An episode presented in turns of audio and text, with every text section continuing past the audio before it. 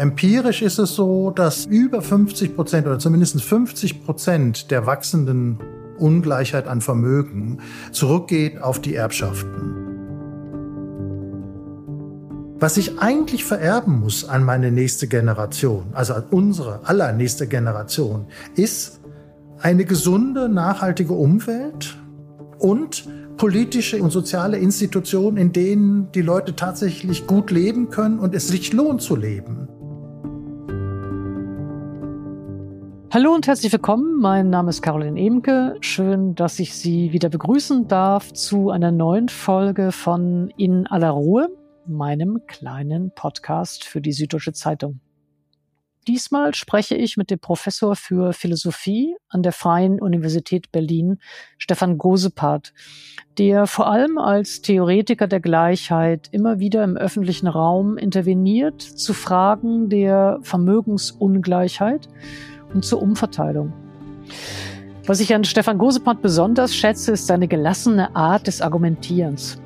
Ganz gleich, wie radikal seine Position zur Erbschaft klingen mag – Ganz gleich, wie vehement er mit Einwänden konfrontiert wird, Gusepat wägt ab, nimmt die Gegenargumente ernst und räumt sie dann ab. Wir haben gesprochen darüber, was ungerecht ist am Erben, warum die Floskel von der Leistungsgesellschaft eine Illusion und Deutschland in Wahrheit eine Erbengesellschaft ist und was wir unseren Kindern wirklich schulden. Herzlich willkommen zu einer neuen Folge von In aller Ruhe. Äh, ich freue mich sehr auf meinen heutigen Gast. Herzlich willkommen, Stefan Gosepart. Schön, dass Sie da sind. Ich freue mich, dabei sein zu dürfen. Herr Gosepart, ich möchte heute sprechen mit Ihnen über das Erben und das Vererben. Aber bevor wir darüber sprechen, würde ich ganz gerne zunächst einmal wissen, was verstehen Sie unter Ungerechtigkeit? Ungerechtigkeit oder Gerechtigkeit genauer ist ein Prinzip, äh, das Objektivität beansprucht, also was nicht im Auge des Betrachters ist. Gerade wenn man sich, und das tun wir ja den ganzen lieben langen Tag, über Gerechtigkeit und Ungerechtigkeit streitet, macht das nur Sinn, wenn wir einen gemeinsamen Begriff von Gerechtigkeit haben. Und dieser gemeinsame Begriff bedeutet nach recht verbreitete Anschauung, dass Ansprüche dann gerecht sind, wenn sie gegenüber den Betroffenen wechselseitig und allgemein begründet werden können. Das erläutert man vielleicht häufig durch so bestimmte Gedankenexperimente, nämlich zum Beispiel durch den Schleier des Nichtwissens, wie er von Rawls bekannt geworden ist. Also John Rawls, amerikanischer Philosoph, großer ja. Theoretiker der Gerechtigkeit. Jawohl, der Gerechtigkeitstheoretiker in der Tat. Und äh, der hat so ein Gedankenexperiment, dass ich hinter einem sogenannten Schleier des Nichtwissens bin, bei dem ich nicht weiß, welche aktuelle Person ich tatsächlich bin, ob ich männlich bin, ob ich weiß, weiß bin, wann ich geboren worden bin, in welcher Familie ich geboren worden bin. Und hinter diesem Schleier des Nichtwissens muss ich jetzt Gerechtigkeitsprinzipien aussuchen, von denen ich dann eben nicht weiß, ob sie mich gegebenenfalls bevorzugen könnten, weil ich weiß bin, weil ich in der äh, sogenannten ersten Welt geboren worden bin oder und so weiter. Also in gewisser Weise ist das diese Vorstellung, dass ich von einem Unparteilichkeitsstandpunkt, von dem ich nicht weiß, welche Parteilichkeit ich eigentlich habe, aus argumentiere. Und damit haben wir das wichtigste Merkmal der Gerechtigkeit Gerechtigkeit eigentlich genannt. Es muss unparteilich sein, das Urteil, und darf nicht willkürlich für eine bestimmte Partei Partei ergreifen. Mhm.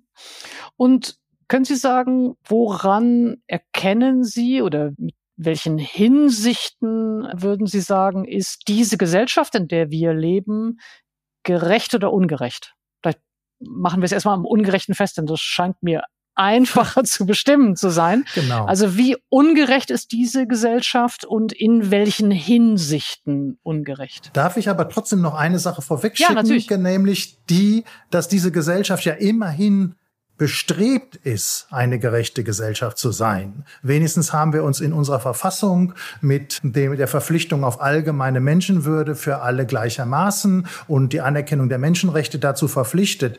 Das ist, wie wir wissen, in unserer eigenen deutschen Vergangenheit leider nicht der Fall gewesen mit all den Nazi-Gräueltaten. Und es ist natürlich auch in vielen anderen Ländern dieser Welt überhaupt nicht der Fall. Insofern haben wir hier schon was ganz Wichtiges. Wir haben uns selber moralische Maßstäbe gesetzt. Und dann kommt die Frage, wie weit werden wir diesen moralisch selbstgesetzten moralischen Maßstäben eigentlich nicht gerecht? Also welche Ungerechtigkeit haben wir de facto, obwohl wir uns eigentlich selbst verpflichtet haben, die nicht zuzulassen? Naja, wenn ich vielleicht einen kurzen Einschub machen darf an der Stelle. Diese Formulierungen, die Sie gerade zitiert haben, sind natürlich auch so allgemein und so unbestimmt, dass es dann ja immer wieder verlangt, zu argumentieren, in welcher Hinsicht bestimmte Umgangsformen, bestimmte Exklusionen, die es in der Gesellschaft gibt, bestimmte Diskriminierungspraktiken, die es in der Gesellschaft gibt, bestimmte ökonomische Faktoren, also äh, Ungleichbezahlung und, und, und, ja. Äh, man muss ja dann ausbuchstabieren, was diese allgemeinen Ansprüche an Gerechtigkeit oder Ansprüche an Gleichbehandlung eigentlich de facto heißen sollen, um erklären zu können, wo sie versagen oder wo wir als Gesellschaft versagen. Ja, in der Tat. Das ist natürlich die Aufgabe dann. Aber lieber habe ich die Aufgabe, allgemeine anerkannte Gerechtigkeitsprinzipien, auch wenn sie so allgemein sind wie Menschenwürde und Menschenrechte, die dann auszubuchstabieren auf einen bestimmten Fall, als einem Opponenten gegenüberzustehen, der sagt, ich bin sowieso nicht an Gerechtigkeit interessiert. Und wenn du mir jetzt nachweist, dass das ungerecht ist, interessiert mich das nicht. Ja, ja fair enough, das stimmt. Also natürlich ist es ein Vorzug überhaupt, mhm. diesen Anspruch formuliert zu haben und überhaupt in einer Gesellschaft zu leben, die diese Selbstverpflichtung kennt. Ich glaube, ich wollte das nur betonen, weil wir natürlich in der Geschichte der Bürgerrechtsbewegungen und auch verschiedener Emanzipationsbewegungen immer wieder erkennen mussten, dass es leider nicht reichte, diese alle Menschen sind gleich Formulierung, wenn dann unter Menschen eben Schwarze oder Frauen oder oder oder ausgeschlossen worden sind. Also die Geschichte der Bürgerrechtsbewegung und der Emanzipationsbewegung ist ja auch eine, die leider ausbuchstabieren musste, wer überhaupt alles diesen Anspruch für sich veranschlagen darf. Ja, Fair enough, das ist so. Aber auch da funktioniert das Prinzip ja auch nach einer gängigen Deutung, die nicht ganz unumstritten ist, aber nach einer gängigen Deutung, dass wenn eben zum Beispiel alle Menschen gesagt worden ist und dann Frauen oder Schwarze oder Homosexuelle damit nicht gemeint waren, dass dann eigentlich gefragt wird, mit welchem Recht sind das eigentlich nicht genauso Menschen wie alle anderen? Und damit ist der Stachel im Fleisch eigentlich schon gesetzt, den man nur lange genug zücken muss, um dann sozusagen zu dem Ergebnis zu kommen. Also die These wäre, dass diese Bewegungen, die Sie jetzt gerade beschrieben haben, alles Ausweitungen der Kriterien sind, die eigentlich implizit schon in dem Grundverständnis mhm. enthalten sind. Und mhm. damit ist die Form eigentlich die der internen Kritik. Also wir haben uns eigentlich auf irgendetwas verpflichtet und wir werden entweder nach normativen Interpretationen, weil wir die nicht als Menschen ansehen oder nicht als gleichwertige Menschen, diesen eigenen Ansprüchen nicht gerecht. Und dann muss man darüber dann argumentieren. Ja. Genau mhm. so würde ich die Figur beschreiben. Und das ist dann bei vielen anderen Sachen auch genauso. Ja, genau. Es ist keine neue Erkenntnis, sondern eigentlich eine Erkenntnis nach Hause treiben. Ja. Mhm. Jetzt hatte ich Sie sozusagen ein bisschen vom, vom Weg abgebracht. Wir waren bei der Frage von, wie ungerecht ist diese Gesellschaft? Und Sie hatten angehoben zu sagen, naja, erstmal immerhin ist es ja eine Gesellschaft, die sich diesen Prinzipien verschrieben hat. Aber Genau. Zwei Sachen möchte ich vor allem betonen, die liegen jetzt auch sehr nahe. Leider muss man da nicht besonders originell sein, weil einem das ins Auge fällt. Das eine ist natürlich die immer noch herrschende und zunehmende Diskriminierung und Ausgrenzung bestimmter Menschen. Wir haben jetzt schon über einige ausgegrenzte Gruppen gesprochen, die jetzt vielleicht häufig nicht mehr offiziell ausgegrenzt werden. Also natürlich würde wahrscheinlich heute keiner mehr sagen, dass Frauen nicht gleichberechtigt sind, aber de facto sind sie natürlich nicht gleichberechtigt. Bei Bei der Homosexualität ist das natürlich schon genau ein ganz junger historischer Schritt und da dürfte wahrscheinlich das allgemeine Bewusstsein noch nicht so weit sein, dass alle tatsächlich sagen, sie sind gleichberechtigt und natürlich de facto sind sie auf gar keinen Fall gleichberechtigt. So, also das heißt, wir haben einen ganz großen Teil derjenigen in unserer Mitte, die wir einfach ausgrenzen, weil wir ihnen nicht die vollen gleichen Rechte und Chancen zubilligen, wie wir das eigentlich unserer eigenen Selbstverpflichtung nach müssten. Und das andere, manchmal ist das natürlich gekoppelt, aber das andere ist eben die große Ungleichheit, die zunehmende Ungleichheit. Hat es immer Ungleichheit gegeben, aber es gibt eine zunehmende Ungleichheit. Und diese Ungleichheit hat vor allem zwei Aspekte, eine absolute und eine relative. Die absolute ist, dass wir uns in unserer Mitte einfach leisten, bestimmte Leute in Armut leben zu lassen, nach einem absoluten Armutskriterium, so dass sie eigentlich fast gar nicht mehr leben können, auf jeden Fall nicht menschenwürdig leben können. Das ist eigentlich ein Skandal. Das ist insbesondere deshalb ein Skandal, weil uns in unserer Gesellschaft und auch weltweit die Mittel die, äh, zur Verfügung stehen, diese Leute aus der Armut zu holen. Es ist nicht so, dass wir insgesamt zu arm sind, um die Armen aus der Armut zu holen, sondern es ist einfach eine Verteilungsfrage, womit ich beim zweiten Thema der Verteilung, der relativen Verteilung bin. Wir sehen, dass die Schere zwischen arm und reich immer weiter auseinandergeht. Und das ist irgendwie auch ein Skandal, weil das natürlich vor allem dazu führt, dass diejenigen, die reicher sind, viel stärker bestimmen können, was in dieser Gesellschaft passiert. Der Reichtum ist jetzt nicht nur ein Privatvergnügen, das sie in ihrer Privatsphäre ausleben, sondern mit dem Reichtum kommt gesellschaftliche Stellung, kommt gesellschaftlicher Einfluss, kommt ein Unterschied im Verhalten und in der Schicht, wie man das früher mal gesagt hat, zu denjenigen, die nicht das gleiche Einkommen haben. Und deshalb hat das ganz gravierende Folgen für unsere Gesellschaft, nämlich für den sozialen Zusammenhalt und für die Demokratie. Also wenn wir jetzt einfach mal zwei Zahlen nennen dürfen, nach diesem berühmten Gini-Index, mit dem Ungleichheit gemessen wird in den sozialen Wissenschaften, ist die Vermögensungleichheit in Deutschland 0,83 höchster Wert ist dann eins, also sehr nah an eins. Bei der Vermögensungleichheit, während zum Beispiel beim Einkommen Deutschland nur 0,29 ist. Das heißt, das Einkommen ist viel gleicher verteilt als das Vermögen. Damit ist Deutschland interessanterweise im internationalen Vergleich, man mag es gar nicht glauben, eines der vermögensungleichsten Demokratien der Welt. Also ausgerechnet Deutschland. Und das vor dem Hintergrund dass die große Inflation und die beiden Weltkriege ja sehr große Gleichmacher waren. Trotzdem ist es inzwischen wieder dazu gekommen, dass wir diese große Ungleichheitsschere haben. Und vielleicht noch mal eine andere Zahl, dass die, die reichsten zehn Prozent in unserer Gesellschaft besitzen 67 Prozent des Vermögens, während die ärmsten 40 Prozent gar kein Vermögen haben. Also da sieht man, wie gerade im Punkto Vermögen die Ungleichheit doch dramatisch in unserer Gesellschaft ist.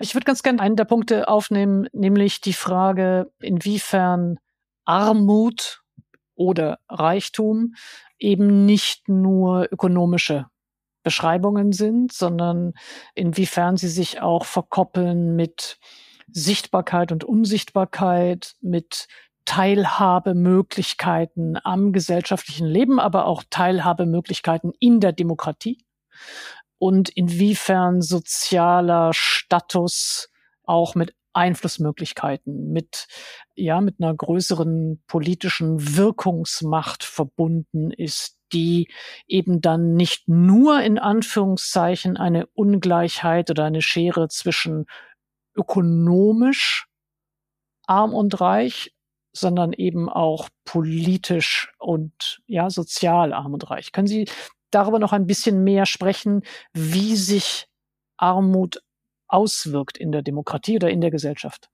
Ja, es sind in der Tat hauptsächlich diese Wirkungen von Reichtum, die den Reichtum problematisch machen. Also wenn man jetzt bei diesem Comicfigur Dagobert Duck bleibt und der seine Goldmünzen in einem Haus einfach stapelt und darin ein Bad nimmt, ähm, dann muss uns das eigentlich gar nicht stören. Also außer das Geld würde anderen wieder fehlen, die wir damit aus der Armut bekommen würden.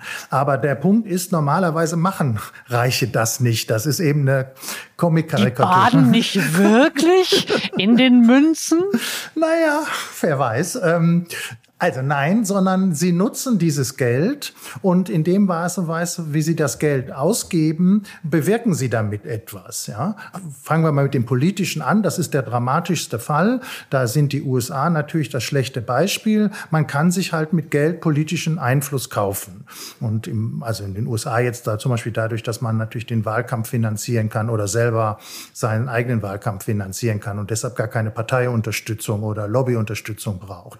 Und da sieht man natürlich gerade auch in den USA, wie die Reichen viel stärker politisch einflussreich sind. Und wenn man jetzt eben denkt, als guter Demokrat, die gute Demokratin, eine Person, eine Stimme, dann ist, also als Slogan, dann ist hier ziemlich klar, dass diejenigen, die reicher sind, eben in dem Sinne mehr politischen Einfluss haben. Und das ist natürlich ganz gravierend, weil es eben die demokratische Gleichheit untergräbt. Und das Gleiche gilt jetzt in gewisser Weise auch nochmal für die soziale Schichtung. Im Prinzip ist die Vorstellung, die wir doch in einer demokratisch gleichen Gesellschaft haben, dass wir uns bin jetzt Berliner, nehme ein Berliner Beispiel, auf dem Kudamm begegnen können und uns ins Auge sehen können und es im Prinzip egal ist, wie reich oder arm ich bin und wie reich oder arm meine Gegenüber ist. Und wenn der Punkt jetzt nicht mehr gegeben ist, wenn wir uns im öffentlichen Raum nicht mehr begegnen können und keine gemeinsamen sozialen Aktivitäten mehr machen, Auge in Auge, obwohl wir unterschiedliches Vermögen und Vermögen, unterschiedliches Einkommen haben, sondern wenn die Gesellschaft in der Hinsicht auseinanderdriftet, wenn sich bestimmte Schichten gar nicht mehr sehen, dann ist eben der demokratische Zusammenhalt gefährdet. Und wir reden häufig über Parallelgesellschaft in Kreuzberg, Entschuldigung, wieder das Berliner Beispiel, die wir nicht dulden wollen. Aber das ist jetzt eben nicht nur das, äh, die Immigrantenkultur in Kreuzberg, die ein äh, Problem ist, sondern es ist eben natürlich auch auch, dass sich bestimmte Reiche einfach durch den Lebensstil so abschotten, dass man mit denen gar nicht mehr in Kontakt kommt und die zum Beispiel deshalb gar nicht mehr wissen, wie die soziale Realität in Wirklichkeit aussieht, weil sie in einer Parallelgesellschaft leben. Ich überspitze das etwas, aber. Ich würde natürlich jetzt auch als Kreuzbergerin nur ganz kurz nachtragen wollen. Es ist ja kein Problem. Sozusagen die Stadtgesellschaft ist eine Stadtgesellschaft, ja, und sie ist in Kreuzberg eine Stadtgesellschaft und sie ist im Wedding eine Stadtgesellschaft und das per se konstituiert kein Problem. Nee. Äh, wir sind ein Einwanderungsland, auch wenn das viele immer noch, glaube ich, ich weiß nicht gar nicht, ob es verleugnen oder, oder negieren wollen, aber also nur sozusagen als, als, als Nachschub, ja. Aber, Aber Ihr Frau Punkt Imke, ist ja. Haben Sie, haben, haben Sie nicht, also ich meine, wenn Sie das jetzt sagen, wir sind eine Stadtgesellschaft, dann haben Sie doch ein normatives Ideal, was eine Stadtgesellschaft ist, nämlich, dass Sie zusammen, wir zusammen in einer Stadt leben. Und das habe ich eigentlich nur aufgerufen. Und das gehört natürlich dazu, dass diejenigen, die zu uns kommen in dieser Stadtgesellschaft und in dieser Gesellschaft überhaupt, genauso willkommen sind wie alle anderen. Und dass wir ihnen eben als Gleiche genau. sozial begegnen sollen. Und wenn das aus irgendwelchen Gründen Gründen nicht möglich ist, dann haben wir ein gesellschaftliches Problem. Genau, nein, nein, ich habe schon, ich, es, es war mir schon klar, was sie, was sie argumentativ wollten. Sie wollten im das Bild von der Parallelgesellschaft umkehren. Also das, was immer genau. auf Kreuzberg projiziert wird, ähm, ist sozusagen nehmen und sagen, aber wenn wir eine bestimmte Form von abgehobener ökonomischer Elite haben, die sich gar nicht mehr begegnet mit anderen Schichten, dann ist das äh, eben auch eine Parallelgesellschaft. Ich wollte nur, ja. ich wollte nur festhalten, dass das bei Kreuzberg eben auch eine bestimmte Form von Projektion ist, die natürlich auch bestimmte ja politische Absichten, um es mal sehr neutral zu sagen, genau. fördert. Ja. Und genauso will ich jetzt vorsichtig sein, jetzt sozusagen bei dem Umdrehung dieses Bilds nicht auch einfach gesellschaftliche Klischees zu reproduzieren.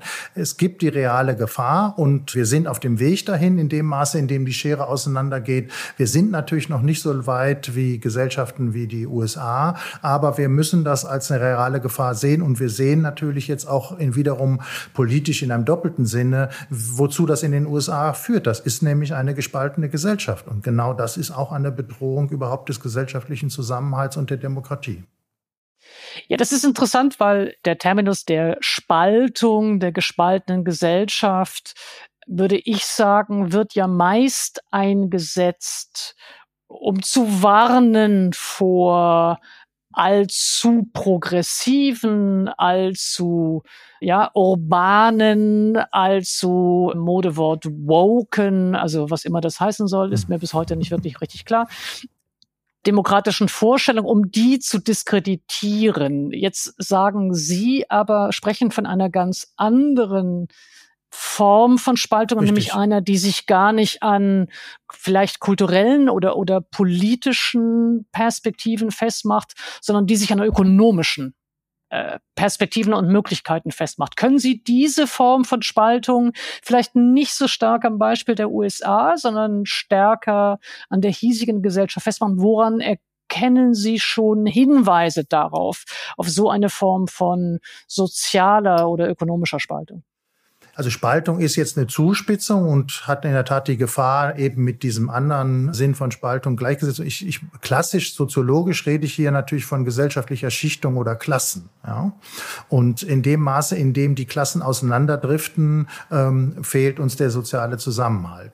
Und ich meine, im Prinzip ist das so, es sind natürlich jetzt auch so, vielleicht sogar Mythen, aber die These war ja eben immer, das sagen wir mal in Stuttgart, das nehme ich jetzt als eine reiche Industriestadt äh, und das auch schon eine Karikatur, sich eben, sagen wir mal, mindestens im Rotary Club die bürgerliche Mitte der Stadt getroffen hat. Also ob das wirklich so war, weiß ich nicht. Und jetzt in dem Maße, in dem es jetzt dazu geführt hat, dass die Gehälter so explodiert sind, der CEOs und in dem Maße, in dem jetzt auch sozusagen zunehmende die Mittelschicht ein Stück weit, äh, einige aus der Mittelschicht wenigstens abgesunken sind, gibt es eben diesen Ort, an dem man sich gemeinsam trifft und gemeinsam was macht, nicht mehr in dem Maße, und sondern die Lebensrealitäten driften auseinander. Und das ist jetzt keine Verteidigung des Rotary Clubs, aber wenigstens sozusagen einer gesellschaftlichen, eines gesellschaftlichen Ortes, in dem sich alle gesellschaftlichen Gruppen treffen können und gemeinsam etwas unternehmen können, unabhängig davon, wie viel Einkommen und welches Vermögen sie haben. Das wäre ja wenigstens die Idee. Die Realität ist eben inzwischen, dass die CEOs der großen Industriefirmen irgendwie in einer anderen sozialen Realität leben. Mhm. Ähm, wir kommen später noch mal zurück auf die Frage der sozialen Realität und vielleicht auch auf die Frage des demokratischen Zusammenhalts.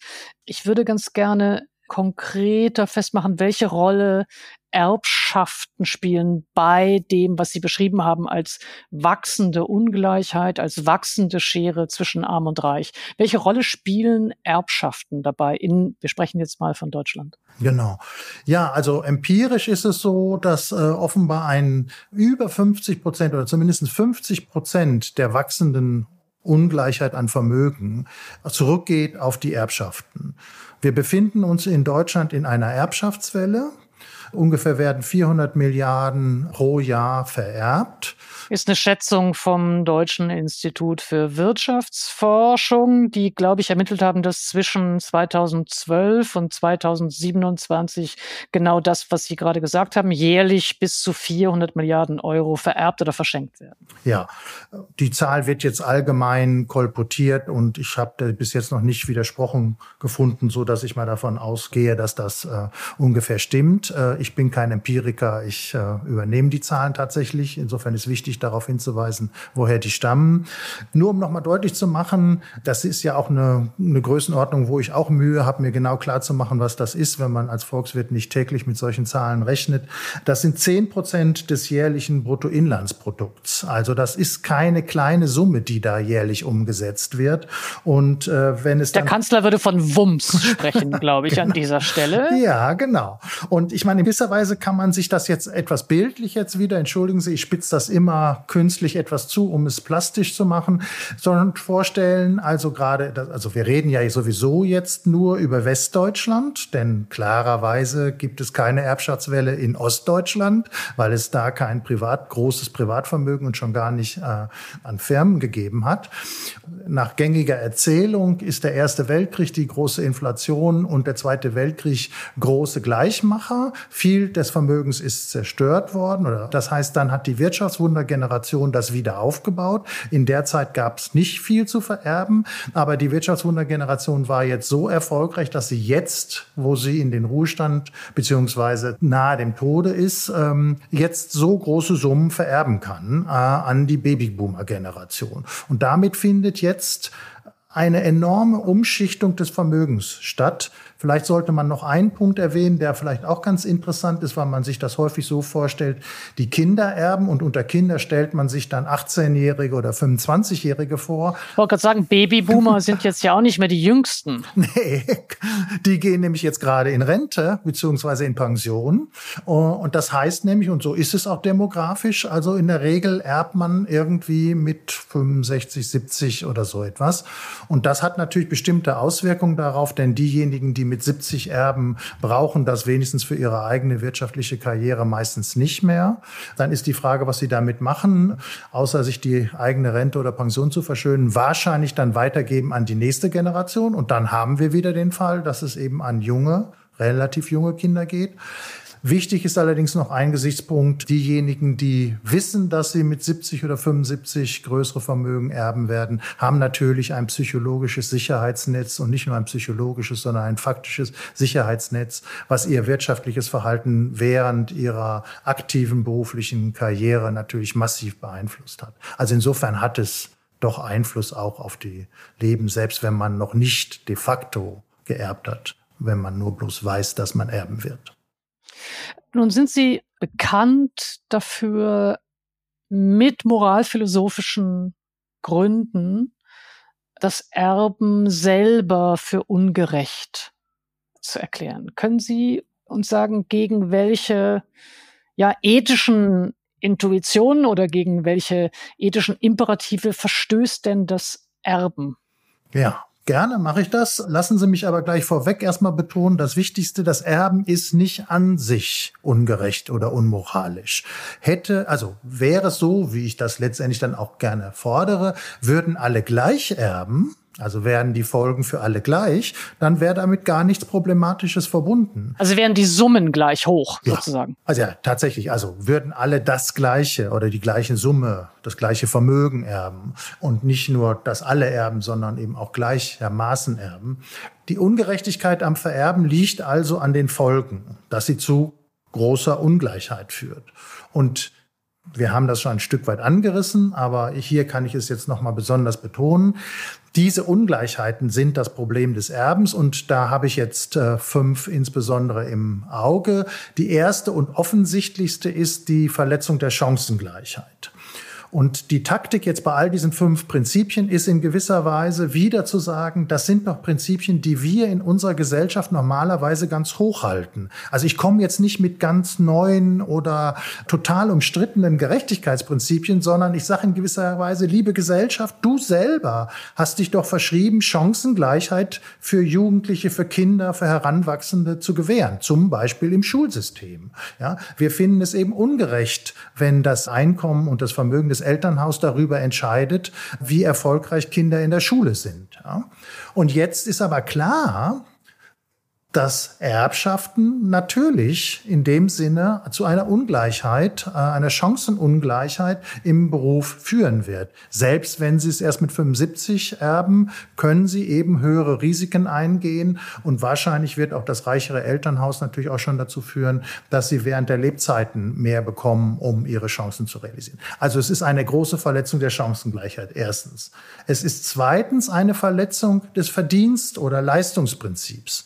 Wir in unserer Gesellschaft legen großen Wert darauf, dass man das, was einem zukommt, insbesondere Positionen, also Stellen, Jobs und das dazugehörige Einkommen, dass das nicht zum Beispiel davon abhängt, in welcher Klasse man ist, dass ob man adelig ist, äh, ob man von den richtigen Eltern kommt, sondern eigentlich muss das selbst erwirtschaftet, selbst verdient werden. Meritokratie wird das auch häufig genannt.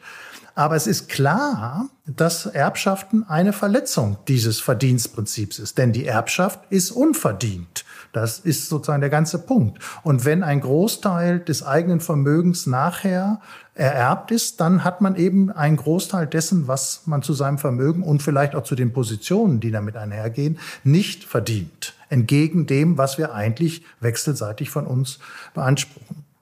Dann führt Erbschaft dazu, auch das haben wir vorhin schon kurz berührt, dass es eben die demokratische Gleichheit verletzt. Also wenn es Erbschaften zu hoher Vermögensungleichheit führt, dann werden die Vermögenden in der Lage sein, die Politik stärker zu bestimmen und damit gegen die demokratische Gleichheit, die wir uns auch vor geschrieben haben, dass nämlich jede Person ungefähr den gleichen politischen Einfluss haben sollte, die wird verletzt. Und die soziale Schichtung, das war das, was wir auch schon angesprochen haben, wenn wir den Anspruch haben, den wir auch haben, dass wir eine Gesellschaft von sozial Gleichen in dem Sinne wenigstens sind, dass wir uns wechselseitig in die Augen gucken können, egal welches Vermögen wir haben, dann führt zu große Vermögensspreizung dazu, dass eben diese soziale Ungleichheit eben keine gemeinsame Kohäsion mehr in der Gesellschaft ermöglicht.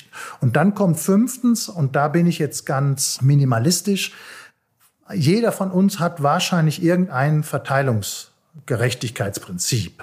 Wenigstens haben wir eine progressive Besteuerung auf Einkommen und die wird normalerweise damit gerechtfertigt, dass, wie heißt der alte Slogan, dass starke Schultern mehr tragen und deshalb auch mehr tragen müssen. Und das heißt, diejenigen, die äh, mehr verdienen, müssen eine höhere Steuerlast tragen. Und das ist eine Umverteilung zugunsten derjenigen, die nicht so viel Einkommen haben. Damit werden große Leistungen des Sozialstaats und Transferleistungen bezahlt. Wenn man so ein Prinzip hat, dann ist klar, dass Erbschaften zumindestens wenn sie nicht auch so progressiv besteuert werden, und das werden sie in Deutschland nicht, dass Erbschaften auch gegen dieses Grundprinzip einer Umverteilung verstößt, dass wir uns in Deutschland eigentlich normalerweise für jede andere Form von Einkommen selbst auferlegt haben. Okay, ich würde mal versuchen, ein paar Gegenintuitionen oder Gegenargumente aufzurufen.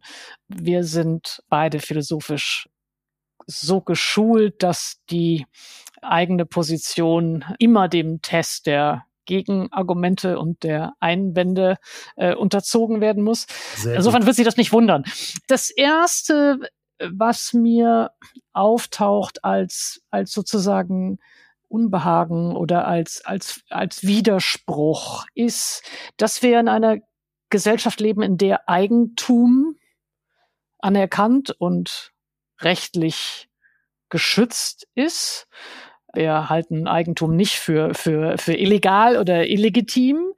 Wenn es denn ja rechtmäßig erworben und wenn es ordentlich besteuert ist, hat Eigentum und auch dann so erworbenes Vermögen zunächst mal ja seinen eigenen Platz.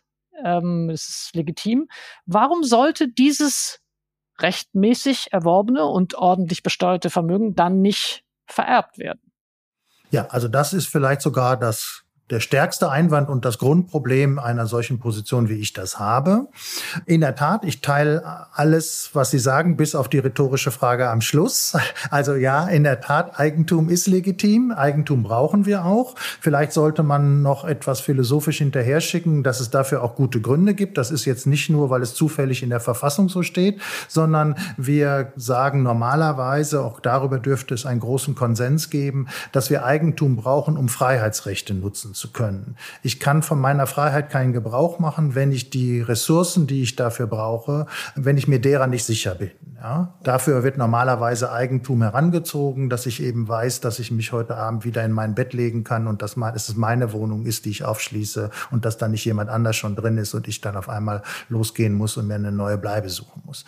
So weit, äh, so richtig. Jetzt ist aber so, also zwei Sachen sollte man sich, glaube ich, beim Eigentum klar machen. Erstens ist es natürlich so, dass Eigentumsrechte immer beschränkt sind. Ich darf mit meinem Eigentum nicht machen, was ich will. Also wenn ich ähm, ein Denkmalschutz. Zum Beispiel, genau, richtig. Also wenn man, wenn man ein Haus besitzt, genau. kann man es nicht, wie man möchte, äh, umbauen oder abreißen. Genau. Also das wäre jetzt so das, das Erste, was mir einfällt. Wunderbar, genau. Das Eigentum und der Nutzen des Eigentums ist und das zeigt das Denkmalschutz schon, immer auch durch den Nutzen der Allgemeinheit äh, beschränkt. Ja? Also ich darf das Denkmal nicht abreizen, weil es auch einen Nutzen für andere hat und den Nutzen darf ich der Allgemeinheit nicht nehmen. Und in dem Sinne ist jetzt schon ein ganz oder der wichtigste Gesichtspunkt gemacht, nämlich in gewisser Weise Eigentum für mich ist nur rechtfertigbar, wenn genug auch für andere bleibt. Ja, das ist nämlich die Grundidee auch jetzt an dem Beispiel des Denkmalschutzes. Das ist genau wie bei meiner Freiheit. Ich darf mir nur so viel Freiheit nehmen, wie sie mit der gleichen Freiheit eines jeden anderen vereinbar ist, um eine berühmte Formulierung von Kant indirekt zu zitieren. Und das Gleiche heißt dann, wenn Eigentum Mittel zum Zwecke der Freiheit ist, dann fällt Eigentum unter genau den gleichen Vorbehalt. Ich darf mir nur so viel Eigentum aneignen, dass auch noch genug für alle anderen bleibt.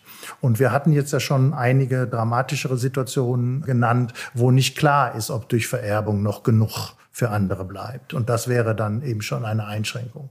Die zweite, etwas dramatischere Folgerung, die ich aus der Begründung durch die Freiheit ziehen will, ist, wenn Eigentum ein Mittel dazu ist, mir Freiheiten zu sichern, dann verliere ich diesen Anspruch nach dem Tod denn mit dem Tod habe ich keine Rechte auf Freiheit mehr, denn ich existiere nicht mehr, wenigstens nicht im weltlichen Sinne.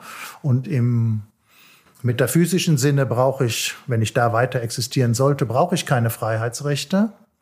Also wenn ich im irdischen Sinne nicht weiter existiere und keine Freiheitsrechte mehr brauche, dann brauche ich auch keine Mittel zu dieser Freiheit mehr. Das heißt, mein Anspruch auf äh, diese Mittel äh, versiegt. Und das heißt, ich würde die radikale These wagen, dass es eben nach dem Tod kein Recht auf Eigentum mehr geben sollte. Das heißt, Eigentumstitel, und das ist natürlich jetzt gegeben die Realität, ein revolutionärer Vorschlag, Eigentumstitel sollten nur auf Lebzeit vergeben werden. So, schön. Also da kann ich doch jetzt gleich also die nächste Gegenintuition stark machen. Und die hat etwas mit, ich würde jetzt mal sagen, der Emotionalität der Familie zu tun oder den besonderen Verhältnissen innerhalb einer Familie. Wir können es jetzt auch äh, salopp sagen. Sie klingen natürlich auch schon super kaltherzig, wenn Sie jetzt einfach sagen, ja, der Eigentumstitel ähm, erlischt mit dem Tod, weil intuitiv scheint es mir sehr eingängig zu sein, dass Erben komplett unverdient ist und dass die Einwände gegen das Erben, glaube ich, sehr einleuchtend oder leichter zu begründen sind vielleicht als das Vererben.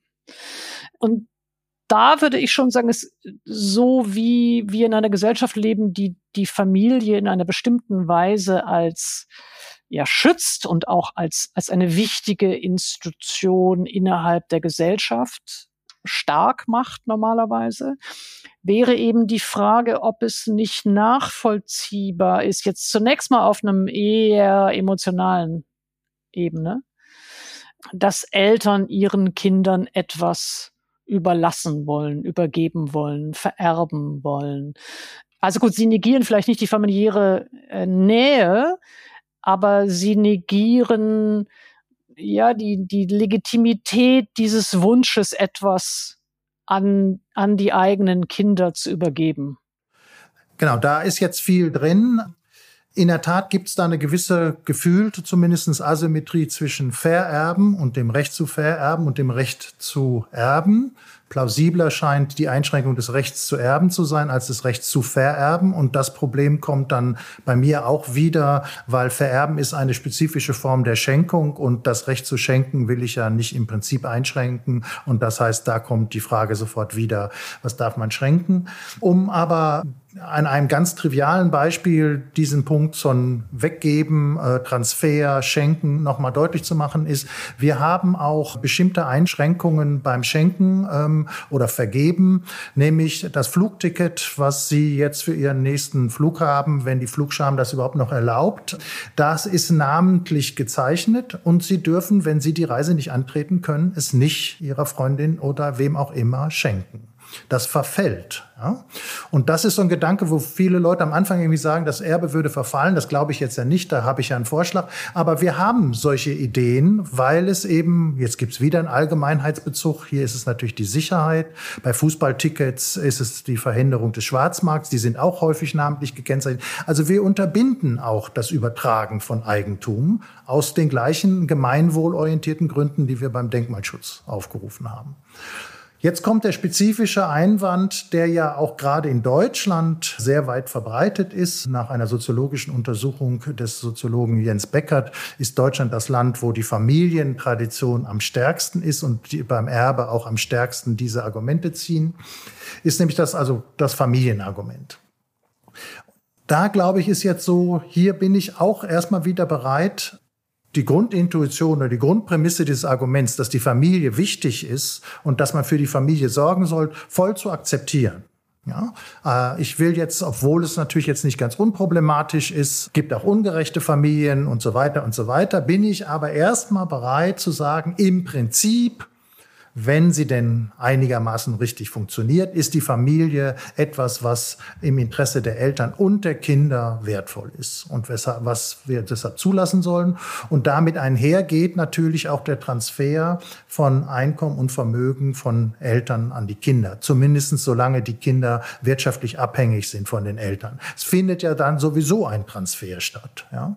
So, die Frage, die bei der Erbschaft gegeben, auch gerade die demografische Entwicklung, die wir am Anfang des Gesprächs genannt haben, dass die Kinder das eigentlich eben erst in ihrem eigenen Rentenalter erben, entsteht eine viel zusätzlichere Frage. Die Kinder sind gar nicht, also in der Regel wenigstens, nicht mehr bedürftig und warum sollten die Eltern das jetzt geben, nur weil es Familie ist? Wenn die Kinder bedürftig sind, weil sie in der Ausbildung sind, im Studium, meinetwegen auch, weil sie stark körperlich behindert sind und das deutsche Sozialsystem das nicht völlig ausgleicht, dann haben die Eltern einen guten Grund, ihre Kinder finanziell zu unterstützen. Gegebenenfalls sind sie sogar verpflichtet, sie zu unterstützen. Aber normalerweise würde man sagen, in dem Maße, in dem Chancengleichheit auch herrscht und die Kinder dann ab einem bestimmten Punkt in ihrer Entwicklung für ihr eigenes wirtschaftliches Wohl selbstständig verantwortlich sind, besteht solche Verpflichtung nicht mehr. Äh, nehmen wir mal ein anderes Beispiel. Also das eine ist ja, Sie haben das jetzt ja durchargumentiert an einem Vermögen. Aber lassen Sie uns ja. mal annehmen, der Besitz oder das Eigentum oder das Vermögen besteht aus äh, einem landwirtschaftlichen Betrieb. Also könnte auch ein Unternehmen sein. Ich nehme jetzt mal äh, den Hof. Nehmen wir mal kontrafaktischerweise an, ich hätte Kinder und nehmen wir auch mal kontrafaktischerweise an, äh, ich hätte einen Hof. Ja, da wäre ja schon die Frage, was bedeutet dann die Verhinderung oder eine so hohe Besteuerung dieses Erbes, dass möglicherweise der Fortbestand des Hofes nicht mehr gewährleistet ist.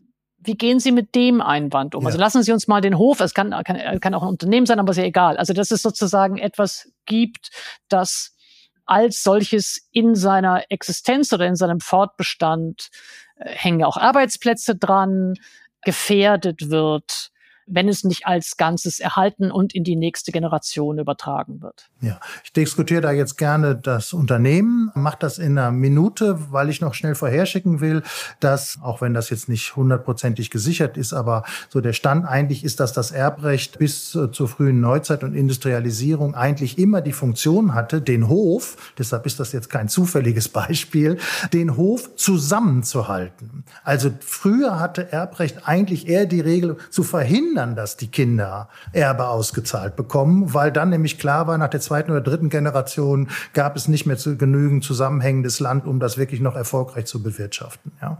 Und das stellt weil sich. Weil es aufgeteilt ja, wurde unter genau, den Kindern, genau, muss man erklären. Genau, ja, genau. So, jetzt komme ich aber zum Unternehmen, weil das ja vielleicht heutzutage in der industrialisierten Gesellschaft das auch äh, realistischere Beispiel ist. Und hier ist natürlich der Gesichtspunkt tatsächlich so, von der Weitergabe und dem Bestehen des Unternehmens in der nächsten Generation oder wenigstens über den Tod hinaus, wenn man meine Forderung jetzt nimmt, hängt eben volkswirtschaftlich sehr viel ab. Arbeitsplätze, also wenn man das jetzt wieder ein bisschen, wie ich das mache, zuspitzt und annimmt, man ist jetzt im Sauerland in einem kleinen Dorf und das mittlere mittelständische Unternehmen hat da 300 Arbeitsplätze, die mit ähm, der sogenannten Trickle-Down-Ökonomie, also sozusagen äh, dann auch gleichzeitig noch weitere Arbeitsplätze finanzieren, nämlich den den Bäcker, den Metzger, den Klempner und so weiter und so weiter. Dann sind auf einmal ist das ganze Dorf irgendwie abhängig von diesem Unternehmen. Und sollte jetzt meine Forderung irrationalerweise sein, äh, nach dem Tod äh, darf das nicht vererbt werden, dann würde das die, das Aus dieser Firma bedeuten und das damit eben gewisserweise auch das Aus dieses Dorfes. Und das kann sinnvollerweise keiner wollen. Ja? Deshalb muss man jetzt für Unternehmen andere Regelungen finden. Ja. Und das eine ist also jetzt, das heißt, also die Forderung muss auf jeden Fall sein, das Unternehmen muss weiter bestehen.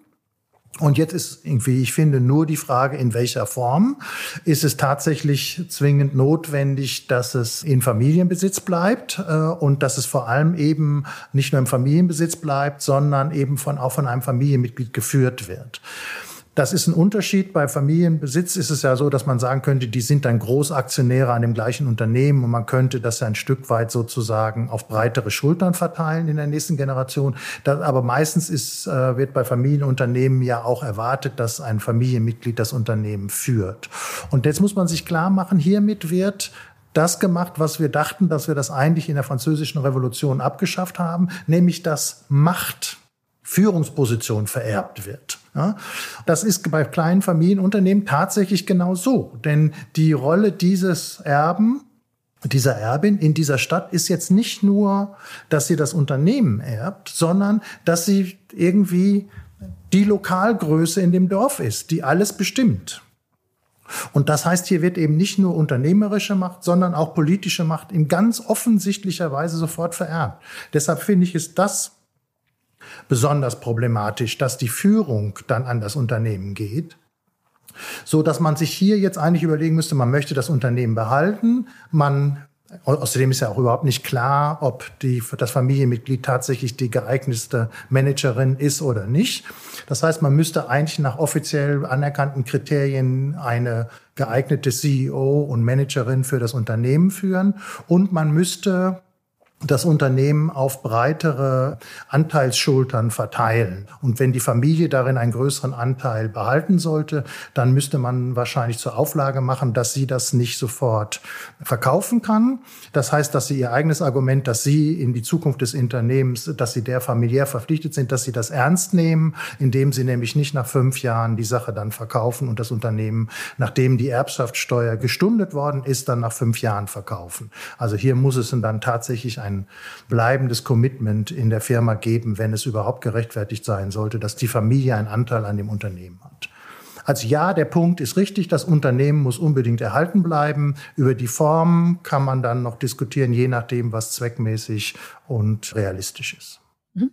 Bevor wir auf die konkreten Vorschläge eingehen oder die konkreten Instrumente, die diese Form der Ungerechtigkeit adressieren können, würde ich ganz gerne noch eine ja, vielleicht, ich weiß nicht, ob es ein Nebenkriegsschauplatz ist, aber wir tolerieren ja schon, also Ungleichheit sowieso, aber wir tolerieren auch enorme Vermögen. Wir tolerieren auch enorme Gehälter. Also ich meine jetzt nicht nur einfach, dass wir eine bestimmte Form von Ungleichheit oder von ungleicher Bezahlung tolerieren, sondern exorbitant hohe Gehälter für bestimmte Posten. Bevor wir sozusagen die Frage des Erbens im Konkreten oder, oder, oder der jeweiligen Steuerungsinstrumente adressieren, warum wird das denn toleriert? Also auch da könnte oder meiner Ansicht nach äh, müsste auch die Frage sich stellen, ist das nicht in sich schon jenseits der Frage des Erbens unanständig? Also gibt es da bestimmte Summen, die einfach per se unanständig sind? Da gibt's zwei Möglichkeiten, äh, darauf zu reagieren. Das eine ist, dass man sagen kann, so wie es irgendwie einen Minimallohn oder ein Minimalvermögen geben muss, damit man überhaupt menschenwürdig existieren kann, also die absolute Armutsgrenze oder auch die relative Armutsgrenze, so muss es vielleicht auch eine Grenze nach oben geben, wo man sagen kann, wer darüber verdient, der produziert sozusagen so viel Gefährdung der Gesellschaft, dass ein Vermögen darüber hinaus äh, illegitim ist. Das, diese Position wird jetzt zunehmend auch vertreten. Ähm, Sie zögern da aber so ein bisschen. Ja, ist natürlich jetzt schwierig, genau wie bei der Armutsgrenze, das, äh, die Grenze genau festzulegen. Ich finde ein anderes Argument, ja, ich, also ich bin im Prinzip dieser Meinung. Also ich bin für eine Kappungsgrenze auch nach oben, will mich da aber an der Stelle jetzt gar nicht besonders versteifen, sondern will einfach darauf hinweisen, dass wir ja in unserer kapitalistischen Gesellschaft ein einziges Kriterium haben, was Einkommensungleichheit überhaupt rechtfertigt. Und das ist Leistung. Und das heißt, wenn man jetzt von diesem enorm hohen Einkommen ausgeht und die Vermögen gekoppelt sind, also Jetzt muss ich unterscheiden. Also wenn wir jetzt die vererbten Vermögen abziehen, und jetzt ist es tatsächlich ja so, wenn man sich die reichsten Männer dieser Welt, und es sind in der Tat Männer, anguckt, die haben ja einen Großteil ihres Vermögens tatsächlich in ihrer Lebenszeit durch Einkommen erworben und nicht äh, ererbt. Wenn man sich die anguckt, dann ist eben die Frage trotzdem, warum ein Bill Gates oder ähm, Jeff Bezos oder sonst was so eine hohe, so ein hohes äh, Einkommen, so ein hohes Vermögen erwirtschaften konnte. Ist das durch Leistung gerechtfertigt? Und da, glaube ich, wird man deutlich, wenn man das Leistungskriterium überhaupt irgendwie sinnvoll anwenden kann, dass diese Rechtfertigung gar nicht ziehen kann. Es kann gar nicht sein, dass der 100 mal oder 150 mal oder 200 mal so viel geleistet hat wie ein normaler Arbeiter am Fließband. Und damit wird klar, das Kriterium der Leistung wird an dieser Stelle, wenn es überhaupt verwendet wird, eigentlich aufgegeben. Es sind marktwirtschaftliche Kriterien, wodurch die das erwirtschaftet haben. Marktwirtschaftliche Kriterien sind keine Leistungskriterien. Und das heißt, ähm, diese Gesellschaft muss sich eigentlich fragen lassen, äh, nach welchen Kriterien sie überhaupt solches großes Vermögen überhaupt rechtfertigt. Und das heißt, meine Position klingt jetzt schwächer, ist aber eigentlich radikaler, weil ich nicht nur sage, ja, bis zum 150-fachen ist okay, das 151-fache ist zu viel. Ich karikiere wieder, sondern dass ich sagen will, überhaupt muss man erstmal jeden einzelnen Dollar oder D-Mark oder äh, Euro, den man mehr verdient, den muss man eigentlich durch Leistung rechtfertigen können. Und ich glaube, das wird extrem schwierig. Und deshalb glaube ich, führt es sowieso dazu, wenn man das Leistungskriterium ähm, in einer kritischen Variante scharf stellt, dass wir viel gleichere Gehälter und viel gleichere Vermögen haben, als wir de facto haben. Ähm, gut, das äh, war mir jetzt nur noch wichtig, weil es, weil es, äh, wir glaube ich nicht nur über das Erben reden können, während gleichzeitig ist, also Sie verstehen jetzt nichts von Fußball, wie ich weiß, aber Gehälter wie die von Messi oder eben oder Neymar oder Mbappé, die sind für sich genommen. Da würde ich sagen, also die, die sind nicht mehr in derselben Wirklichkeit wie andere. Und insofern, da stimme ich Ihnen zu, das ist ein Problem für Gesellschaften, die sich als demokratische verstehen. Also jetzt gehen wir ähm, einen Schritt weiter zu, zu dem, was Sie konkret vorschlagen würden oder welche, welche Instrumente, wir haben, Sie haben es ja schon ein bisschen angedeutet, aber vielleicht ähm, diskutieren wir es konkret. Was wären denn Ihre Vorstellungen für die Einschränkung oder die Abschaffung von Erbschaften? Ja, also da unterscheide ich jetzt sozusagen zwei Typen von Theorie, naheliegenderweise eine ideale und eine nicht ideale Theorie, wie wir das in der Philosophie nennen. Also ideale Theorie, das heißt eine Theorie unter idealen Bedingungen. Also die Leute wollen Gerechtigkeit, die bemühen sich, Gerechtigkeit umzusetzen. Also es gibt keine Steuerflucht, wir sind uns wesentlich einig und so weiter. Also ideale Bedingungen sind unrealistisch. Unter idealen Bedingungen plädiere ich für die Abschaffung des Erbens, beziehungsweise für Erbe für Ganz alle. Ganz grundsätzlich, auch wenn ich nur meine Lieblingsmurmel Nein. an meinen besten Freund vererben möchte. Genau. Zwei Sachen. Also die These klingt zu radikal, aber ich wollte sie wenigstens einmal radikal sagen. Also einerseits, ich bin für die Abschaffung des Erbes zum Zwecke der Umverteilung. Das heißt, im Effekt führt das dazu, dass es eine Erbschaft, eine gleich hohe Erbschaft für alle gibt. Also mein Erbe soll konfisziert werden, um sicherzustellen, dass alle ab einem bestimmten Alter ein gleich hohes Erbe bekommen. Ja. Also Sie wollen nicht die Erbschaft abschaffen. Ja. Sie wollen gerne die gleich machen. Die bisherigen Ungleichheitseffekte verändern und korrigieren und das wollen Sie, indem Sie sozusagen bei einer bestimmten Höhe von Erbschaften beziehungsweise die ungleich die ungleichen Höhen der Erbschaften korrigieren ja. wollen. Ist richtig. das richtig? Entschuldigung, da habe ich jetzt nee. etwas rumgestottert. Okay, aber das heißt, aber nur, weil das ist dann immer so die klassische Überschrift, das steht dann oben mhm. drauf Gespräch mit Stefan Gosepat und Stefan Gosepat fordert, wir schaffen das Erben ab. Das sagen nee. sie ja gar nicht. Also das, nee, nee, okay. Also kann ich nur mal so als als kleine Sprachberatung, äh, Kommunikationsberatung hier aus dem Off sagen. Super, danke. Mit dem Ding haben sie immer sofort groß die Überschrift. Sie haben auch vermutlich ein, zwei Leute, die widersprechen ja. werden.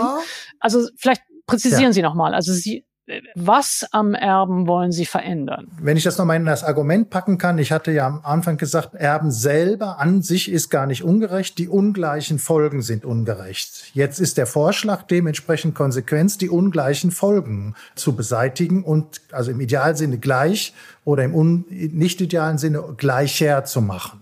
Und das würde eben heißen, Erb, also eine höhere Erbschaft für alle, die dann eben für alle gleich ist. Das heißt, diejenigen, die sowieso was erben, bei denen wird das, was sie sowieso erben, eventuell gekappt. Die müssen also was abgeben. Und bei denjenigen, die gar nichts erben oder sehr wenig erben, wird es zu einer Erhöhung des Erbens führen.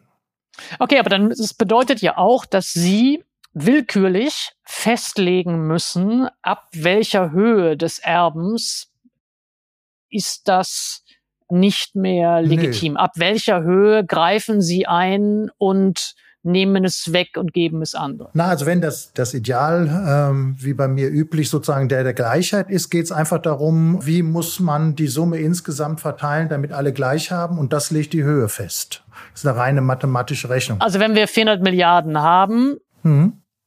durch 83 Millionen oder sowas, gibt so und so viel, ja. Jetzt zögere ich total lange, weil ich gar nicht sicher bin, durch wie viele denke. Ja. Also sie können das ja immer nur machen, wenn einer, also sozusagen, wenn einer stirbt. Oder, genau. Jetzt, äh, oder, oder sagen sie einfach, der Richtwert sind 400 Milliarden, haben wir potenziell pro Jahr zur Verfügung. Und die verteilen sich dann auf alle in der Bevölkerung. Also so ist ihre Rechnung? Im Prinzip schon. Jetzt gibt's auch hier wieder eine Einschränkung. Also wir haben jetzt zwei Einschränkungen. Die eine haben wir noch nicht erwähnt. Die das ist wirklich super. Zwei PhilosophInnen müssen rechnen. Ja. Ne? Das ist sofort verlangsamt sich das Gespräch. Ja. Wie ja, war das? Genau. Wie viele? Ja, okay. Nee, also Sie müssen ja, ja, liefern, das ist ja Ihr alles Plan. Klar, also ich, ich kann ja. Ich, ich muss okay. jetzt keine Summen nennen, ähm, denn also doch. Nein, nein, es, weil die, es geht nur darum, die Grundidee plausibel zu machen in der idealen Theorie. Und die idealen Theorie ist tatsächlich so, wenn jemand also stirbt, Sie haben recht, es geht natürlich nur im Fall des Sterbens, das war das Begründung, wird dasjenige Erbe genommen und dann, also derjenige, der es einkassiert, ist der Staat, äh, hören nicht manche nicht so gerne, aber ist der Staat. Und der Staat muss jetzt sicherstellen, dass in der Generation, das, jetzt müssen wir eben ein bisschen genauer sagen, für wen das Erbe dann eigentlich sinnvoll ist. Und da kommt jetzt der Punkt, den ich eben auch noch einschränkend sein will. Der Hauptpunkt, um Erbe für alle zu ermöglichen, ist ja Chancengleichheit zu ermöglichen. Und das heißt, ein Teil dieses Geldes wird in Einrichtungen gehen, die die Chancengleichheit erhöhen. Zum Beispiel in die Bildung. Ja, weil Bildung Bildung auch in unserer Gesellschaft das Gut ist, mit dem man am meisten, am besten seine Chance so. Ach so, ich krieg's gar nicht ausgezahlt. Ja, also sie kriegen auch was ausgezahlt, aber es ist jetzt nicht so, dass es, wie heißt das so, Cashbar auf die Kralle mit 18 gibt, sondern die Idee ist schon etwas paternalistisch. Erstens, dass tatsächlich für die äh, Chancengleichheit insgesamt investiert wird und dass zweitens, weil es ja auch wiederum Chancengleichheit sein soll, diejenigen, die es bekommen, es auf eine Weise bekommen, die dazu führt, dass sie tatsächlich erhöhte Chancen in ihrem Leben haben und das jetzt also zum Beispiel nicht irgendwie mit 18 in einem jugendlichen Furor irgendwie ausgeben. Das ist, der Paternalismus ist problematisch, das ist mir klar. Deshalb habe ich jetzt auch kein Problem zu sagen, es gibt eine bestimmte Lamsam, eine bestimmte Summe, die Kinder kriegen alle mit 18, damit sie sich auch einen Spaß machen können. Aber der wesentliche Punkt ist ja, die Gleichheit der Gesellschaft insgesamt auf Dauer zu fördern. Und das ist nicht der Fall, wenn die Leute das mit 18 verbrennen. Also gut, erstens, ähm, Sie unterstellen jetzt, also äh, erstens einmal um das müssen wir das Instrument genauer, mhm. glaube ich, klären. Ja, und das zweite ist, was Ihre Argumente für dieses Instrument und nicht für ein anderes sind und ob mir die einleuchten. Das erste ist, Sie sagen eben, die, dass die Form der Umverteilung von Erbschaften nicht darin besteht, dass alle 18-Jährigen in der Bevölkerung mit einer bestimmten Summe X ausgestattet werden, mit der sie sich eben ein Studium finanzieren könnten oder oder oder. Weil das gibt es ja auch als Modell. Das ist ja ein Vorschlag, der auch gemacht wird ja, dass ähm, sozusagen nicht nur die einen Kinder, die aus solchen äh, Häusern kommen, in denen sie eben von den Eltern sofort äh, ein Startkapital bekommen oder immer schon in diesem Geld sozusagen schwimmen, sondern eben alle Zugriff haben auf ja ein wie auch immer großes Startkapital oder Vermögen, das können Sie auch anlegen, äh, Sie können davon auch ein Auto kaufen, was auch immer. Das wollen Sie nicht. Sie wollen stattdessen das Geld einsetzen in Institutionen oder Instrumente, die Bildungschancen befördern, die äh, Chancengleichheit befördern und, und, und. Und wenn ich Ihr Argument dafür verstehe, sagen Sie, Sie haben die Sorge, dass wenn die 18-Jährigen irgendwie die Summe X bekommen, die das gleich verbrennen. Da wäre jetzt erstmal mein Einwand, ja, warum sollen die das verbrennen? Also warum unterstellen Sie denn, dass das mit 18, also warum sollen die alle blöd sein mit 18? Gut, also erstens mal will ich beides. Also äh, mir leuchtet das ein, dass also Erbe besteht eben auch darin, tatsächlich Cash in die Hand zu bekommen und damit was machen zu können. Es geht jetzt nicht eben zu sagen, also ich will jetzt nicht meinen Vorschlag so verbrämen, dass die Investition in den Sozialstaat Erbe für alle ist.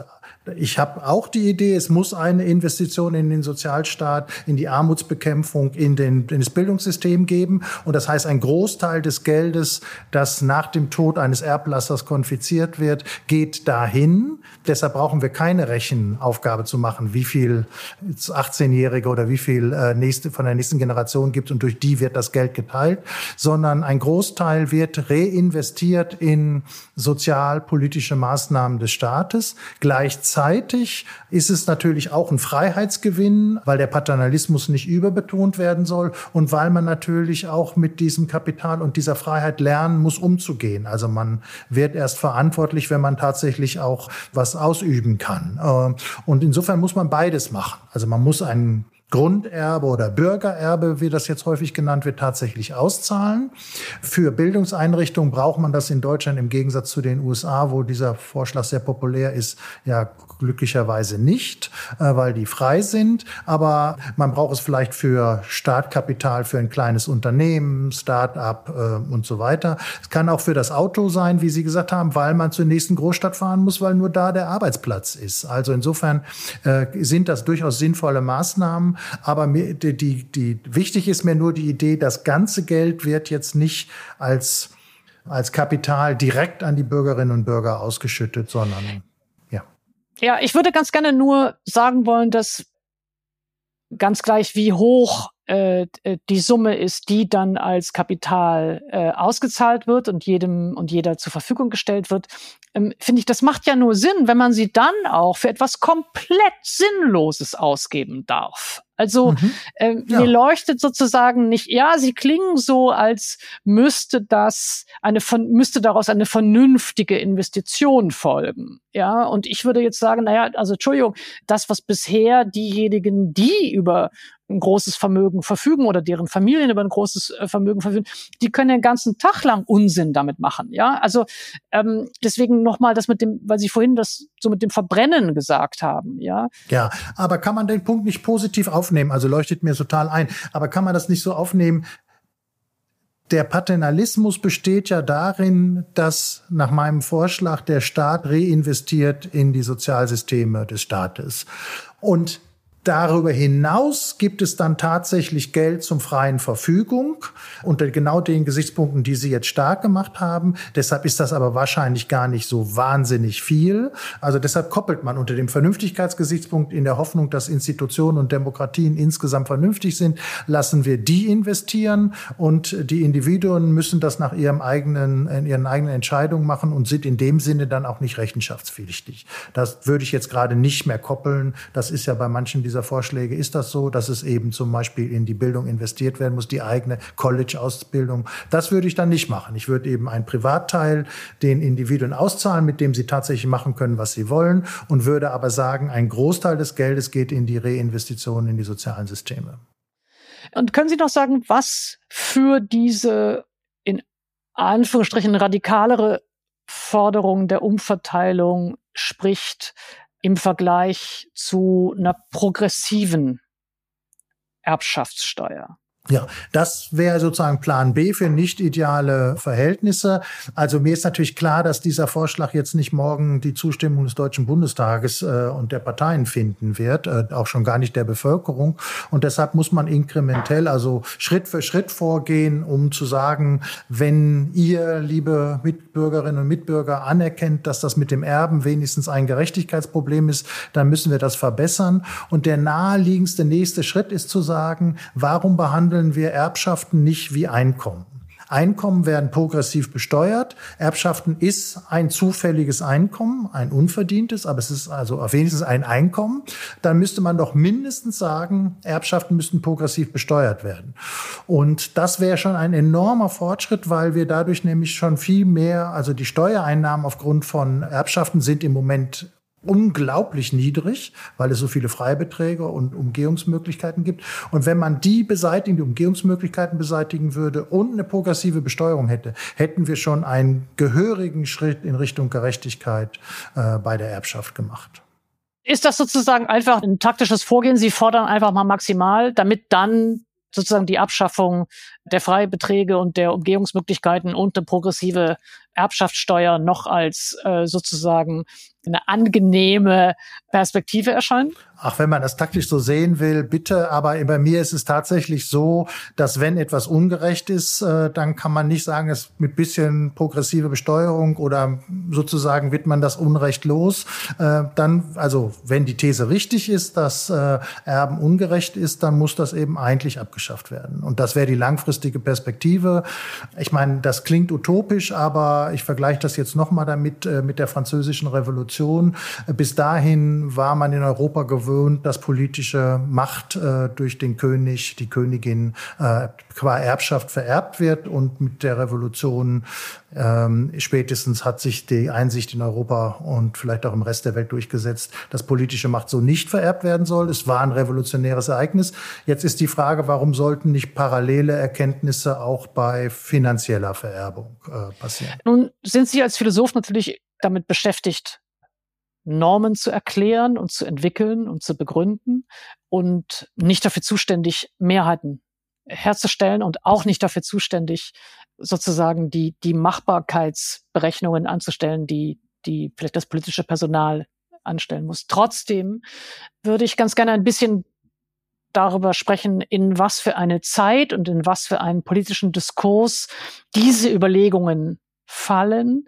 Ich äh, äh, würde mal sagen, ich sehe jetzt weit und breit in dieser Regierung keine großen Neigungen, weder bei der Erbschaftssteuer noch bei der Vermögensteuer große Sprünge zu machen. Und die Frage wäre, warum, also warum nicht?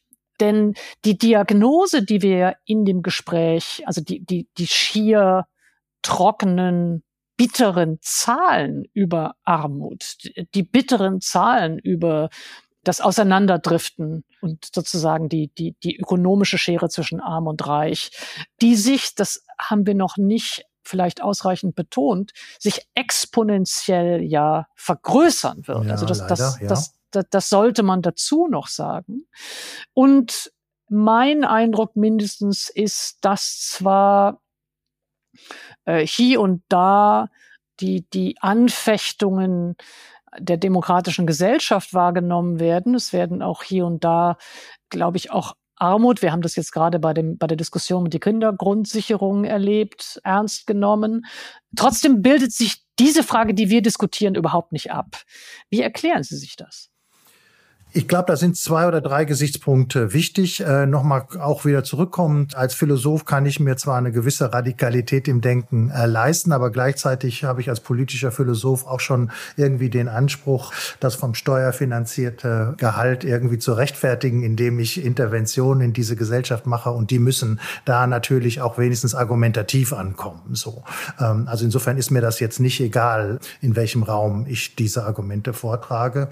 Und hier sehe ich eben die zwei Möglichkeiten. Das eine ist, dass eben verständlicherweise, und das haben wir ja auch ein bisschen hier diskutiert, Leute nicht vollständig einverstanden sind damit, dass Erben ungerecht ist. Und das ist meine Aufgabe, so sehe ich sie wenigstens, den Punkt deutlich zu machen. Das andere ist, dass ich aber das Gefühl habe, dass das schon äh, bei vielen Leuten ja, in diesem lockeren Sinne von im Unterbewusstsein schon da ist. Also wenn man sie etwas äh, in ein Gespräch vertieft und ein bisschen presst, dann sagen die Leute schon, ja, stimmt, da ist irgendwas faul, das geht nicht so richtig. Und dann kommt die Frage, und warum ändert sich nichts?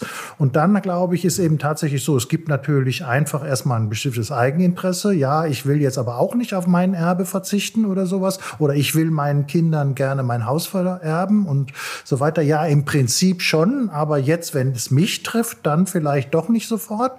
Das ist ein typisches politisches Problem. Das geht natürlich nur, wenn man systematisch tatsächlich einen großen Wandel hat und die Bürgerinnen und Bürger sehen, dass es alle dem gleichen Prinzip folgen und sie dann auch. Dann ersteigt die Bereitschaft. Aber im historischen Wandel ist das natürlich immer schwierig. Warum soll ich verzichten, wenn die vor mir nicht verzichtet haben und vielleicht auch die gleichzeitig nicht verzichten und vielleicht auch die in der Zukunft nicht verzichten? Warum soll ich dann verzichten? Und das Dritte ist, dass wir natürlich hier in einem ja, in einer Großerzählung, in einem Paradigma oder sowas leben, das man häufig mit Neoliberalismus gekennzeichnet hat. Viele glauben, dass der Neoliberalismus zu Ende geht. Das könnte das Window of Opportunity, also die Gelegenheit sein, jetzt auch noch mal äh, das Fass mit der Erbschaft aufzumachen.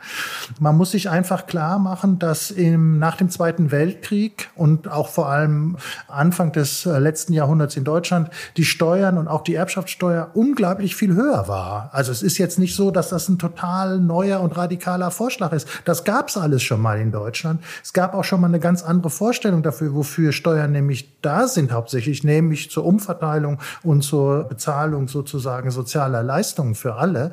Und irgendwie hat es, und darüber gibt es ja jetzt viele historische Untersuchungen, wie dieses irgendwie zustande gekommen ist, hat es das neoliberale Paradigma geschafft, auf einmal umzustellen und zu sagen, dass äh, Steuern irgendwie äh, möglichst minimal sein sollen, dass sie wirtschaftsfördernd sein sollen, dass alles, was der Wirtschaft schadet, irgendwie abgeschafft oder reduziert werden soll.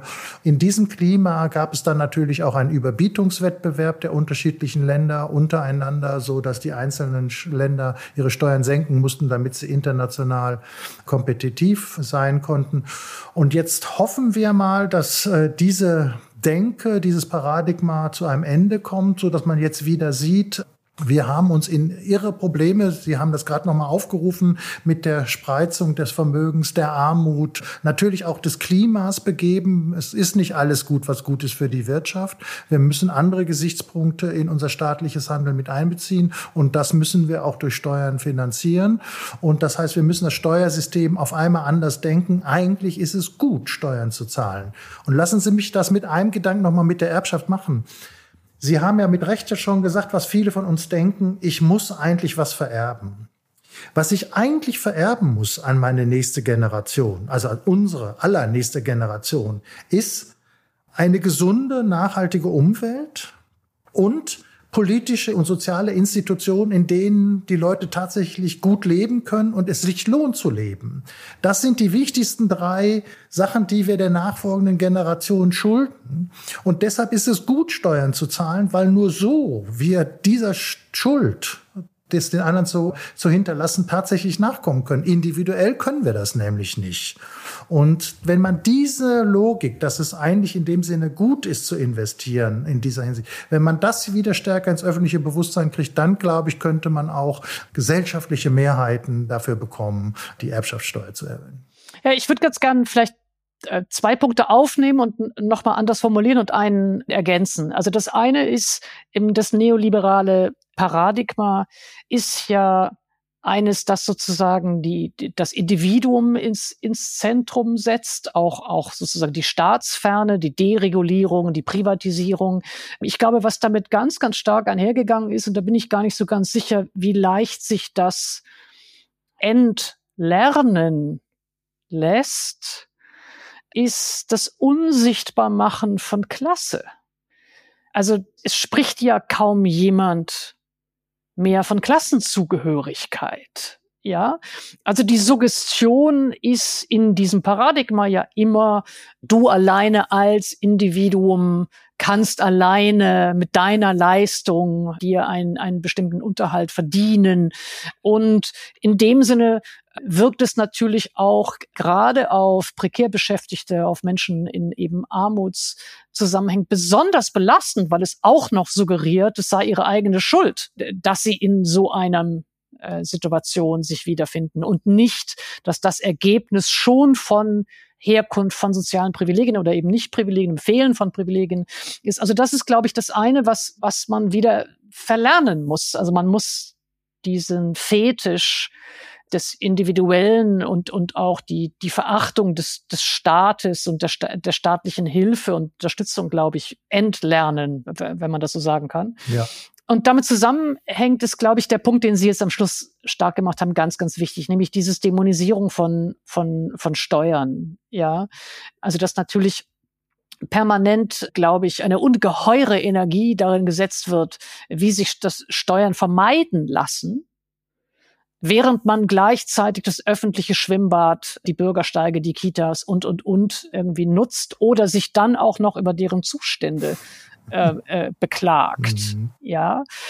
Und wenn ich den Punkt, also dieses, dieses, wir müssen eher darüber nachdenken, dass, dass die, dass übrigens gerade diejenigen, die zu großen Vermögen gekommen sind, nutzen ja all das, was an Infrastruktur durch den Staat hergestellt wird. Also äh, das ist ja auch ein, ein Profitieren von stabilen sozusagen sozialen oder auch logistischen Infrastrukturen, die man nutzen kann, damit man überhaupt sich dieses Vermögen bilden kann. Das wird nur meistens aus dieser Rechnung rausgelassen.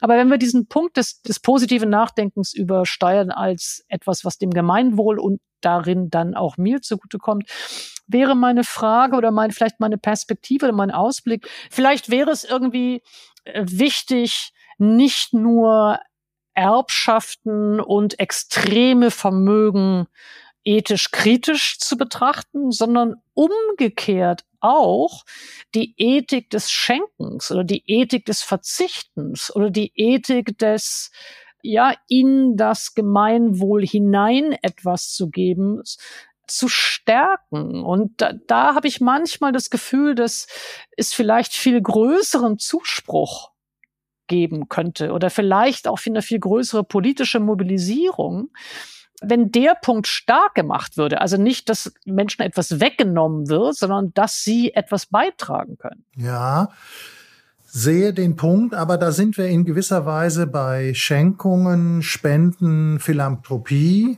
Das nimmt ja zu in dem Maße, in dem äh, Individuen jetzt hier in dieser Gesellschaft viel zu vererben haben und dann zum Beispiel keine eigenen Kinder haben oder denen nicht alles überlassen wollen, äh, machen sie davon Gebrauch. Und da gibt's aber natürlich ein ganz großes Problem, dass sie nämlich durch diese Schenkung, diese Philanthropie eigentlich ihr eigenes Andenken. Äh ja, ja, klar. Das kann nicht die Alternative sein. Okay. Mhm, ja, ja, nur wir sehen ja, dass es dafür ungeheuren Zuspruch gibt. Ja, ja also es, es, es gibt permanent diese, diese Persönlichkeitsgeschichten mhm. von Leuten, guck mal, wie großzügig die sind und was die dafür geben und was die dafür geben, ja.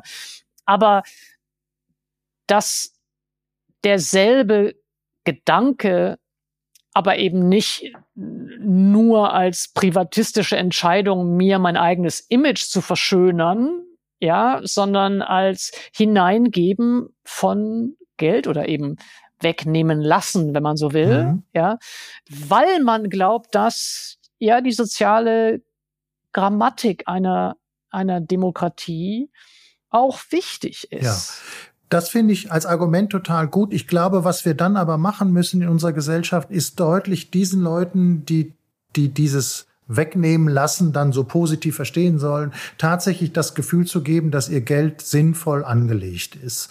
Und was ich, was mir wenigstens jetzt häufig begegnet, ist, dass die Leute, das hätte ich in Deutschland nicht so erwartet wie in den USA, doch dann auf einmal denken, der Staat macht damit irgendwelchen Unsinn. Ja. Wir müssen, glaube ich, stärker deutlich machen, dass also entweder, dass der Staat eben nicht Unsinn damit macht, weil wir den Staat viel besser demokratisch kontrollieren, denn wir sind ja schließlich der Staat. Oder das andere ist eben, dass wir sagen, wir überlassen den Bürgerinnen und Bürgern, das ist jetzt nicht genau dasselbe wie Philanthropie, aber doch eine gewisse Möglichkeit, einen Einfluss darauf zu haben, wohin ihr genommenes Vermögen dann geht. Nämlich zum Beispiel in die Schule, in die arme Schule nebenan oder in ihr Dorf und irgendwie sowas, wo sie irgendwie stärker einen persönlichen Bezug haben und dann tatsächlich auch sehen können und auch das Gefühl haben, das ist eine sinnvolle Investition meines Geldes in das Gemeinwohl. Aber dann haben sie natürlich eine, die Gefahr, dass das ja, ich sage jetzt mal, idiosynkratisch umverteilt wird. Also, ja. also zum einen, dass es, dass es ganz willkürlich ist, dann sagen die alle, wir wollen gerne Bayreuth. Ich sage jetzt mal ja, Quatsch. Ja. Aber schon auch das Beispiel von, also der, dem Kindergarten nebenan ist natürlich ein Risiko, wenn sie jetzt äh, wenn sozusagen dann immer nur Vermögen dahin umverteilt werden, wo die Vermögenden gerade leben, dann bleiben weite Landstriche, beispielsweise die östlichen Bundesländer vermutlich, äh, gehen da leer aus. Ja. ja. Nein, nein, der Vorschlag geht nur wenn man ihn entweder mit einer Positiv- oder Negativliste kombiniert. Also Negativliste würde sein, also Bayreuth ist dies Jahr nicht auf der Spendeempfängerliste, weil die sowieso schon so viel gekriegt haben oder irgendwie sowas. Oder eine Positivliste, das müsste demokratisch beschlossen werden, damit wir alle irgendwie letztendlich die Entscheidung darüber haben, zu sagen, ja tatsächlich, bei dir im Nachbardorf gibt es eine ganz arme Schule oder einen unterversorgten Kindergarten. Also Positivliste, da kannst du gerne hin Geld geben. Die brauchen das wirklich und das wäre wirklich sinnvoll sinnvoll, so dass man also schon eine Kontrolle darüber hat und es jetzt natürlich nicht dazu führt, dass Leute aus dem reichen Milieu Institutionen im reichen Milieu irgendwie stützen. Und wäre das ein, ein Moment, wo Bürgerräte ins Spiel kommen könnten? Ja. Also für die Bestimmung, genau. wofür das Geld eingesetzt wird, könnten äh, Bürgerräte ins Spiel kommen. Ja. Auf jeden Fall muss man irgendwie eine stärkere demokratische Kontrolle machen und das ist irgendwie einfach nur durch ein nationales Parlament irgendwie einfach zu abgehoben, zu weit weg, glaube ich. Und wenn wir recht haben in der Intuition, dass diejenigen, denen Vermögen genommen wird, für eine sinnvolle Aufgabe, das Sinnvolle an der Aufgabe auch sehen können sollten, damit die Motivation steigt und sie nicht mit Steuervermeidung oder sowas dagegen ankämpfen, dann ist es, glaube ich, in der Tat so besser, wenn auch die Entscheidungen bürgernäher sind, also wie bei Bürgerräten. Großartig, ganz, ganz herzlichen Dank, Stefan Gosepat, für dieses Gespräch. Ich frage alle meine Gäste zum Schluss dieses kleinen Podcasts nach einer Empfehlung, einem Buch oder einem Film oder einem Stück Musik, das Sie gerne uns ans Herz legen wollen. Ich habe mir was zum Thema überlegt und gerade weil es so schön bildungsbürgerlich ist, Thomas Mann, die Buddenbrooks. Denn im Untertitel äh, heißt es schon der Verfall einer Familie. Und was Thomas Mann mit seiner bekannten Ironie da ja drin zeigt, ist ja äh, über vier Generationen den Niedergang einer wohlhabenden Kaufmannsfamilie, die unter anderem eben niedergeht, weil sie mit dem Erbe nicht richtig umgehen kann. Und ich finde das eigentlich eine schöne Erzählung darüber, dass Erbe irgendwie auch eine Bürde sein kann, an der man eben auch scheitern kann. Und dass es deshalb sinnvoller ist, das anders zu regulieren. Großartig. Ganz, ganz herzlichen Dank an Stefan Gosepart und wir nehmen das mit Thomas Manns Buttenbrooks. Und das war es auch schon wieder mit dieser Folge von In aller Ruhe, meinem Podcast für die Süddeutsche Zeitung. Wenn Sie mehr zu Stefan Gosepott erfahren wollen, dann schauen Sie auf sz.de-in aller Ruhe. Dort finden Sie auch noch weitere Informationen zu seiner Empfehlung und natürlich auch alle bisherigen Folgen dieses Podcasts. Wenn Sie Kritik haben oder noch schöner Anregungen, dann schreiben Sie uns. Das können Sie entweder auf Spotify oder per E-Mail an podcast.sz.de. Die nächste Folge kommt in zwei Wochen am 23. September. Dann ist der Erzbischof von Berlin, Heiner Koch, zu Gast. Vielen Dank für die Unterstützung und Produktion dieser Folge an das gesamte Team der Süddeutschen Zeitung und Ihnen vielen Dank fürs Zuhören.